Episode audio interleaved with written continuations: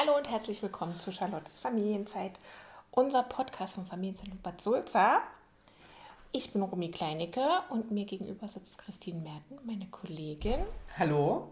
Und heute zu Gast Lotte von Lottes Familienatelier. Ja, hallo.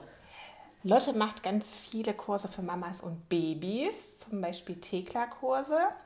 Macht jetzt ganz relativ frisch Belly Basic Kurse. Das sind ähm, Kurse für Schwangere und werdende Eltern ab der 12. Schwangerschaftswoche. Noch ganz frisch Stillberaterin. Ja, genau. Und, äh, genau. Äh, hoffentlich äh, bald gut ausgelastet hier bei uns, weil sie ganz viele neue, aktuelle und wichtige Dinge zu dem Thema natürlich auch den Eltern und den Mamas vor allem mitzugeben hat. Und heute bei uns, weil wir, weil du ja neben den ganzen Kursen, die du anbietest und dem vielen Wissen, das du äh, hast, auch Wissen hast und Workshops anbietest zum Thema Essen. Ja, genau. Äh, das Thema Essen schon äh, vom Babyalter an beginnt ja die Beikostzeit, ja. Nach der Stillzeit beginnt ja fließend im Übergang die Beikostzeit.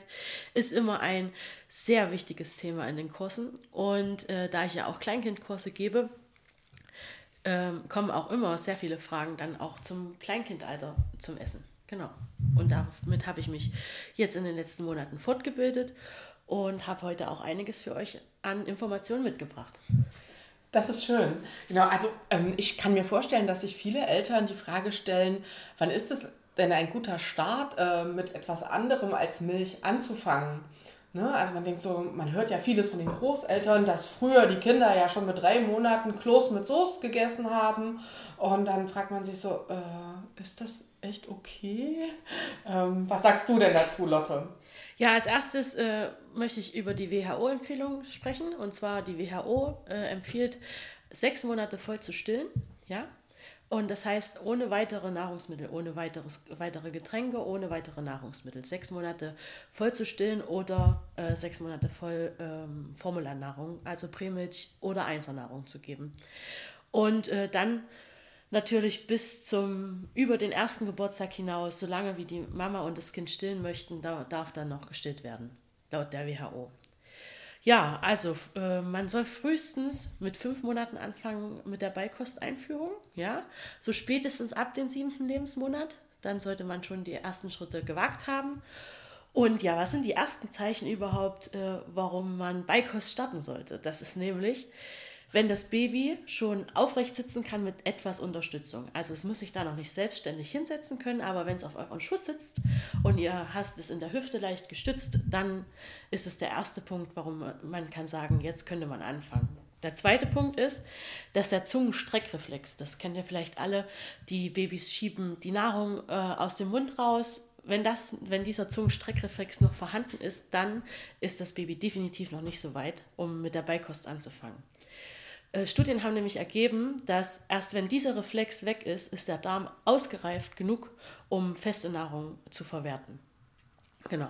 Das heißt, die Zunge weiß, wann der Darm bereit ist. Genau. Das ist alles ein, ein System beim Baby, das äh, zeigt uns das einfach. Genau.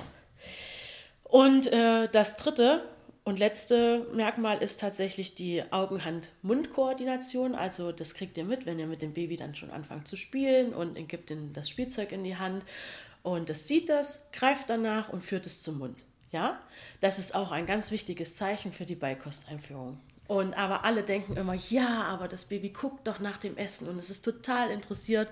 Und das ist tatsächlich ja schon ab dem vierten Lebensmonat so. Denn Babys wollen alles das machen, was wir machen. Und dann schmatzen die und dann machen die uns nach und wollen am liebsten das Essen haben, was wir haben. Das ist aber kein typisches Beikostreifezeichen. Das kommt natürlich mit dazu und das ist ja auch wichtig. ähm, aber das Baby zeigt einfach in dem Moment, äh, dass es uns nachmachen möchte.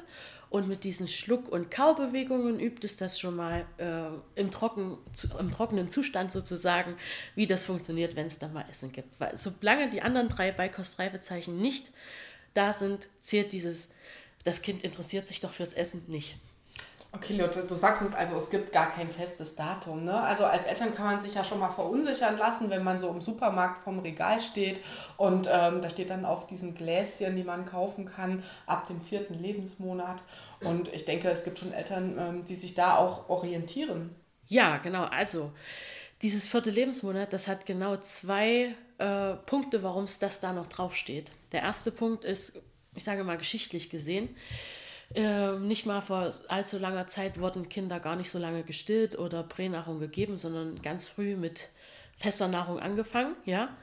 Und da haben die Empfehlungen gesagt, lieber schon im vierten Lebensmonat anfangen, damit diese Beikost, die angefangen wird, noch mit Muttermilch oder mit Milch umspült wird, das, denn das braucht die, diese Beikosteinführung, um gut verdaut zu werden, um da gut durchzuflutschen, sage ich mal.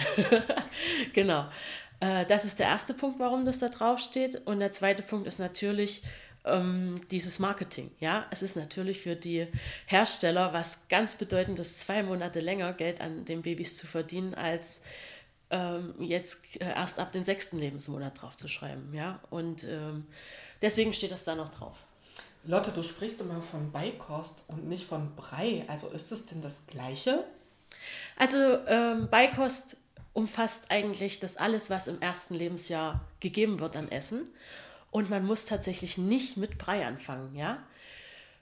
Man hat es immer so gemacht in unserem Breitengraden, dass man hier jetzt erst mit Karottenbrei und höchstens Pastinake und dann erst die Kartoffel hinzu und so. Das ist jetzt mittlerweile sehr überholt, das macht man gar nicht mehr. Man kann, wenn die Beikostreifezeichen erlangt sind, kann man auch mit fester Nahrung schon anfangen. Also äh, Baby-led Weaning, vielleicht hat man das ja schon mal gehört. Das Kind kann sozusagen ab dem ersten Moment am Familientisch mitessen und ihr könnt den eine Kartoffel, eine gekochte mit hinlegen oder eine Nudel mit hinlegen oder äh, gekochtes Gemüse, gedünstetes Gemüse schon mit. Und die können schon selber, da sie ja die Hand-Mund-Augen-Koordination haben, schon ihr Essen zum Mund führen. Natürlich ist das für uns Eltern ein bisschen aufregend, weil da immer ein bisschen Schweinerei mit im Spiel ist.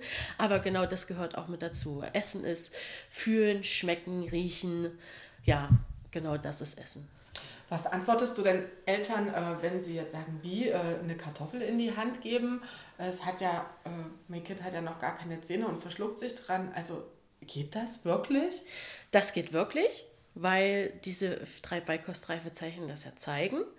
Wichtig ist, dass das Kind nicht im Halbliegen äh, gefüttert wird, also dass ihr das bloß nicht in diese Wippen oder in, in die Maxikosi das Essen gibt. Das Kind muss aufrecht sitzen und das ist das Wichtigste an der ganzen Sache. Und äh, ja, die verschlucken sich in Anführungszeichen schon mal, ja, aber holen das wieder raus und ein Ersticken und Erschlucken äh, und Verschlucken ist definitiv ein weiter Unterschied. Äh, das passiert auch mit Brei und manchmal ist Brei gefährlicher sogar, weil es flüssiger ist und äh, schneller eingeatmet werden kann. Tatsächlich finde ich auch Brei so abstrakt. Ne? Also das ist halt so ein Gemenge an Zeugs, wo das Kind im Prinzip auch gar nicht so richtig weiß, was ist da drinne, was nehme ich da eigentlich gerade zu mir. Deswegen finde ich die Variante, dem Kind dann das zu geben, was es tatsächlich ist, vielleicht auch aus mal gesehen zu haben, gerochen zu haben, eigentlich eine gute Sache, wenn man sich dann darauf einlassen möchte, dass es dann dieses Gematsche unter Umständen halt gibt. Sicherlich kann man auch eine gute Mischung aus verschiedenen Sachen machen, je nachdem, wie der Alltag der Familie das halt auch zulässt. Ne? Also das ist ja auch, dann wird halt doch ja zum Teil noch gestillt oder dann mache ich halt mal Brei, weil es einfacher ist. Aber ich probiere vielleicht auch schon, dass das Kind das ist, was wir jetzt auch eh schon essen, damit es sich allmählich dran gewöhnt. Das ist ja sicherlich auch eine, eine, vertretbare Position zu sagen, ah. wir machen das, was uns, für uns gut ist. Ne, also genau, äh, du hast da vollkommen recht. Ich bin ein Verfechter davon zu sagen, ihr müsst jetzt nur Baby-led Weaning machen oder ihr müsst jetzt nur Brei füttern. Ihr dürft es genauso machen, wie es euch am besten passt. Manche, und es liegt auch nicht nur an den Muttis und an den Vätern, sondern es liegt auch am Baby. Ja? Manche Babys essen bis anderthalb Jahren nur äh, fein pürierten Brei und andere, die sind nie für Brei und wollen am Anfang gleich äh, am liebsten äh, ja, die Kartoffel wirklich in der Hand haben. Ja? Bratwurst. Oder die Bratwurst. Lotte, was rätst du deinen Eltern, die sagen, ja, ich habe das jetzt, ähm, ich hatte dann Hunger, mein Kind, und dann habe ich den Brei gefüttert und da hat es trotzdem nur geschrien. Also solche Situationen, die verunsichern ja auch mitunter oder dann weiß man nicht genau, was habe ich denn jetzt falsch gemacht. Hast du da noch mal einen Tipp? Ja, also ein schreiendes Kind soll erstmal gar nicht gefüttert werden. Ja, also das sollte erstmal beruhigt werden und äh, vorneweg kann man auch noch stillen oder die Präflasche geben und in, in, zum Nachtisch auch immer. Also, äh, das ist die Beikost ist im ersten Lebensjahr nur eine Beikost, ja. Ähm, und das, die Milch ist im ersten Lebensjahr einfach noch das wichtigste Nahrungsmittel überhaupt. Ja? Und erstmal muss das Kind beruhigt werden und dann kann man das Essen ausprobieren. Ja? Also ein schreiendes Kind, das, das ist natürlich die Verschluckungsgefahr viel zu groß. das sollte naja. man erstmal beruhigen, ja. Und was man ja auch immer mal hört, ja, zum Teil auch tatsächlich von Ärzten, ist ja, die brauchen so eine gewisse Portionsgröße. Ne? Die müssen satt werden, die müssen so und so viel essen. Wie, wie ist denn deine Einstellung dazu? Ja, dann sage ich immer, hey Romy, lass uns mal zusammen essen gehen. und dann gucken wir mal, wer hier mehr isst und wer hier weniger isst. Ja?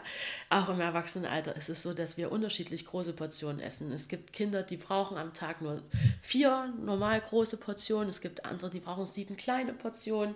Und das darf jeder so kriegen, wie er es braucht. Ansonsten ist es ja immer so, wir haben es ja auch immer mal so diese Faustregel, ne? Dieses, also wie viel Obst und Gemüse am Tag, wie viel Süßigkeiten am Tag, ja, also so klassisch, also damit sich Eltern das immer gut vorstellen können, kann man ja auch sagen, so viel wie in die Hand desjenigen passt, der jetzt da gerade isst. Ne? Mehr soll es dann halt auch nicht sein. Gerade bei Obst und Gemüse darf es natürlich mehr sein, Süßigkeiten nicht. Und je kleiner die Hand, umso weniger, umso geringer ist halt auch die Portion. Und da werden auch keine Berge drauf gebaut. Genau, also bei Obst und Gemüse darf, darf man sogar zwei Hände aneinander legen. und bei, äh, bei Süßigkeiten wirklich nur eine Hand am Tag. Genau.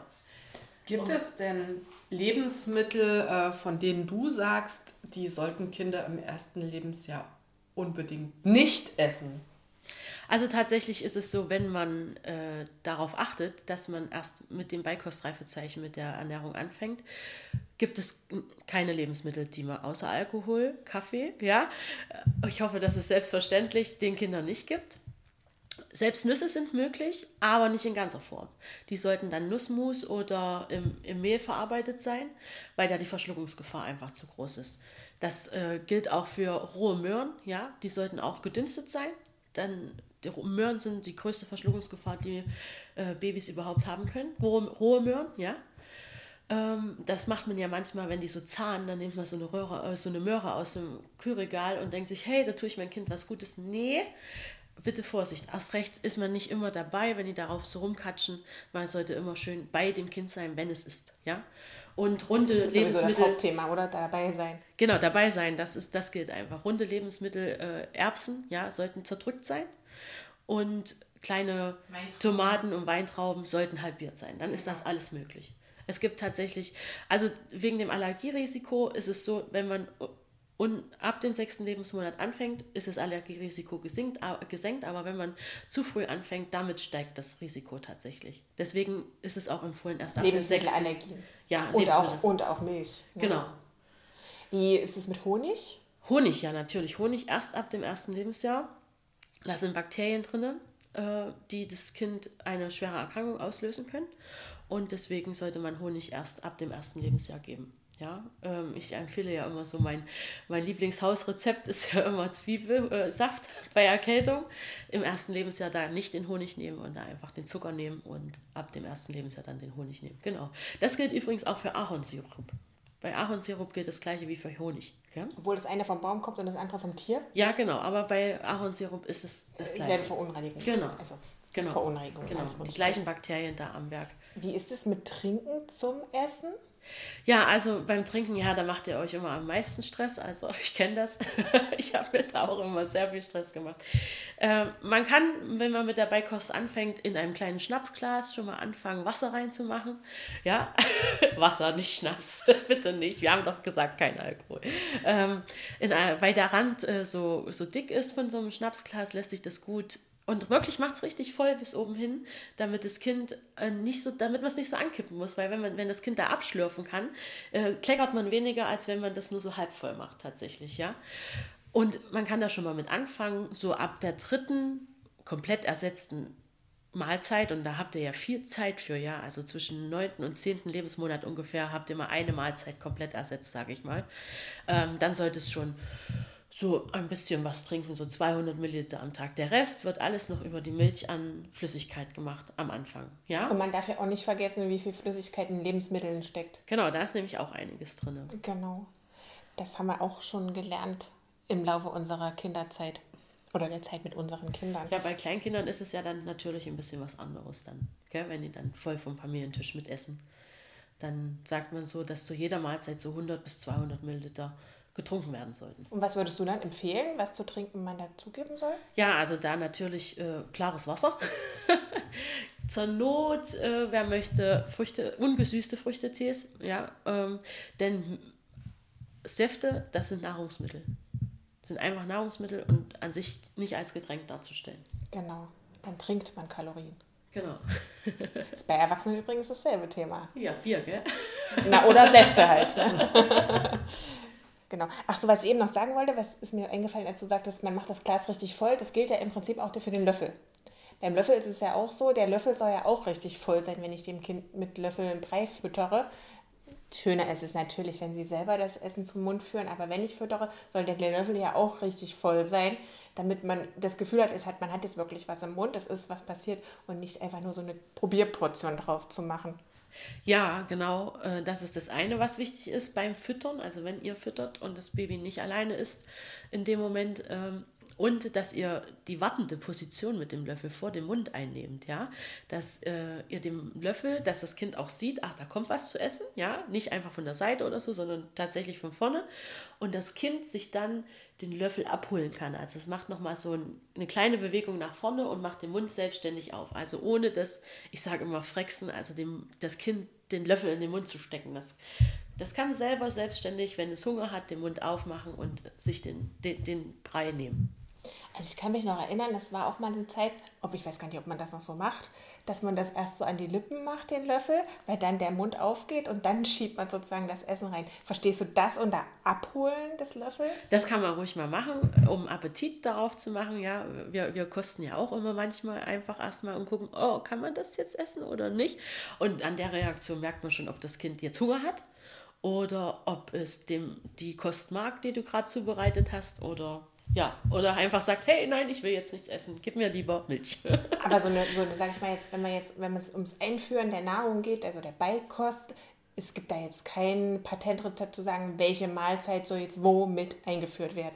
Oh, da sind wir schon lange raus. Wichtig ist, wenn ihr Mahlzeiten äh, einführt, ja, dass euer Kind einfach nicht müde ist dabei, ja. Also bitte gibt einem müden Kind nichts zu essen, dann gibt ihnen erstmal erstmal wieder Milch, ja. Ähm, ja, ihr könnt mit dem Mittag anfangen, ihr könnt auch mit dem Abendbrot anfangen und manche sind halt die, die frühst gerne essen und ja, ja, ihr dürft es selber entscheiden. Ja, ich habe damals auch angefangen, die Beikost einzuführen, aber noch nach strengen Regeln. Also ich wusste das alles leider nicht bei meinem Kind. Das ist, da bin ich mittlerweile sehr traurig drüber. Aber ich habe damals auch mit dem Mittag angefangen und da waren wir mittags unterwegs und hatten gar keine Zeit. Ja, und dann haben wir das abends einfach nachgeholt und es ging ihm jetzt nicht schlechter. Wenn ihr halt abends anfängt, kann es schon sein, dass manchmal Bauchweh nachts dazukommt. Und das heißt auch nicht, wenn ihr Beikost anfangt und es gibt abends gut Brei, dass euer Kind oder Abendmahlzeit, dass euer Kind gut durchschläft. Das heißt es lange nicht. Das ist immer so die, die Überlegung, ich gebe abends Ja, ordentlich nein. frei, damit das Kind durchschläft. Ne?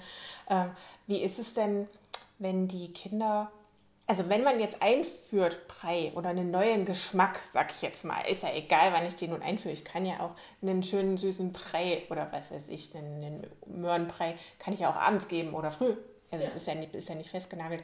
Aber wenn ein Kind wirklich Hunger hat, dann neue Sachen einzuführen, ist wahrscheinlich auch nicht ratsam. Naja, also wir essen ja auch ständig was Neues. Also ich finde da, man kann immer neue Sachen einführen, tatsächlich. Okay. Aber die Kinder kennen es ja noch nicht. Ja, aber man kann ja immer was in der Rückenha Rückhaltung Ja, und haben. außerdem will ich ja auch nicht komplett fördern, dass es komplett satt wird. Das kann sein, muss aber nicht. Genau. Kann ja immer noch dazu dann Also Milch das Kind geben. wird äh, oft Sachen probieren und zwei, dreimal sagen, hey, das mag ich nicht. Ja, und beim vierten Mal sagen, oh ja, äh, wollte ich schon immer essen. Ja, jetzt finde ich es doch geil. Oder beim fünften Mal sagen, nee, also nee, das möchte ich jetzt nicht mehr. Ja, Lotte, du hast schon mehrmals ähm, jetzt in unserem Gespräch von dem Familientisch gesprochen. Also ich habe auch einen zu Hause, einen Familientisch, aber äh, was genau meinst du damit? Und ähm, du machst ja auch einen Workshop dazu. Was ist da der Inhalt? Also mein Familientisch hat sich mit dem Kind definitiv verändert von der Couch zum Tisch.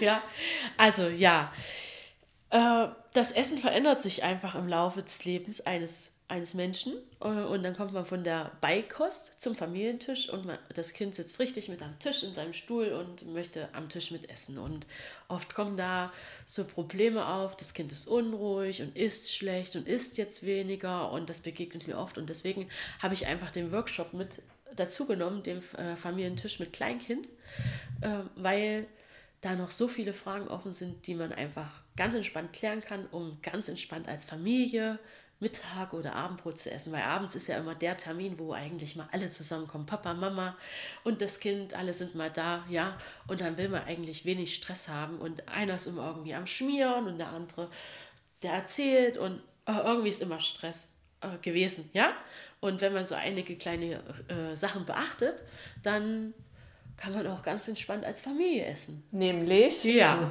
Welche? Lass Ja. uns teilhaben. Also da gibt es einiges. Erstmal ist für das Kind der Sitzplatz sehr wichtig. Das sollte oft der gleiche sein, also nicht oft, es sollte immer der gleiche an dem Tisch sein, der sollte sich nicht verändern. Wenn ihr euch einmal für rechts neben Mama entschieden habt, sollte es rechts neben Mama bleiben.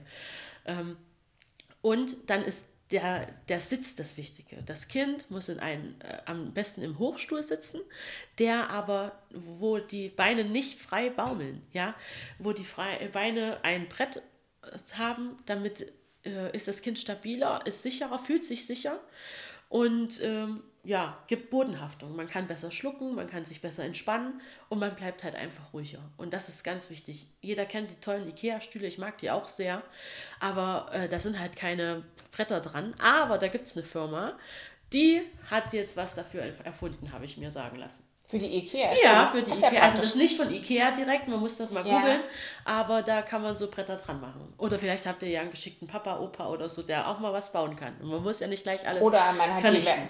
die, oder man hat die anderen Stühle, die die Bretter Genau, haben. weil die anderen Stühle äh, erleichtern das nächste, nämlich dass das Kind selber seinen Platz einnehmen kann, weil ab dem Kleinkindalter können sie ja meistens laufen und krabbeln und klettern und es kann auch selbstständig wieder aufstehen. Und es gibt so einen gewissen Autonomie-Sache, äh, wo das Kind sich dann einfacher, äh, einfach wohler fühlt. Genau. Ja, dann ist der gedeckte Tisch. Das kennt man vielleicht aus Kindergartenideen. So, man lässt den Tisch 20, 30 Minuten gedeckt. In der Zeit darf das Kind essen. Und dann ist nach den 30 Minuten räumt man ab. Ja, und dann hat man eine- so bis zur nächsten Mahlzeit. Der, der ist dann schon gedeckt, wenn dich das Kind setzt. genau. Aber es kann natürlich mithelfen. Also immer, es kann immer überall mit Kochen mithelfen. Mit, also Kochen macht ja auch schon Geschmack auf die, auf die, auf die Mahlzeit. Da hat Und man ja schon Lust Teilhabe, drauf. Ja? ne? Dass das Kind teilhat an dem, Genau. was, was, was die Familie tut. Genau. Ja, ähm, dann ist es natürlich, habe ich schon oft gesagt, nicht zu müde, egal ob Kleinkind oder Baby. Ja, dann zieht das Essen weiter vor, das Abendbrot oder so. Das ist sehr wichtig, dass ihr darauf achtet. Da muss man einfach ein Gespür für bekommen. Ich denke, da hat man so ein Bauchgefühl dann. Ja, Lotte, und ich glaube, die anderen Tricks, die verrätst du dann den Eltern, wenn sie deinen Workshop besuchen. Ja, sehr gerne.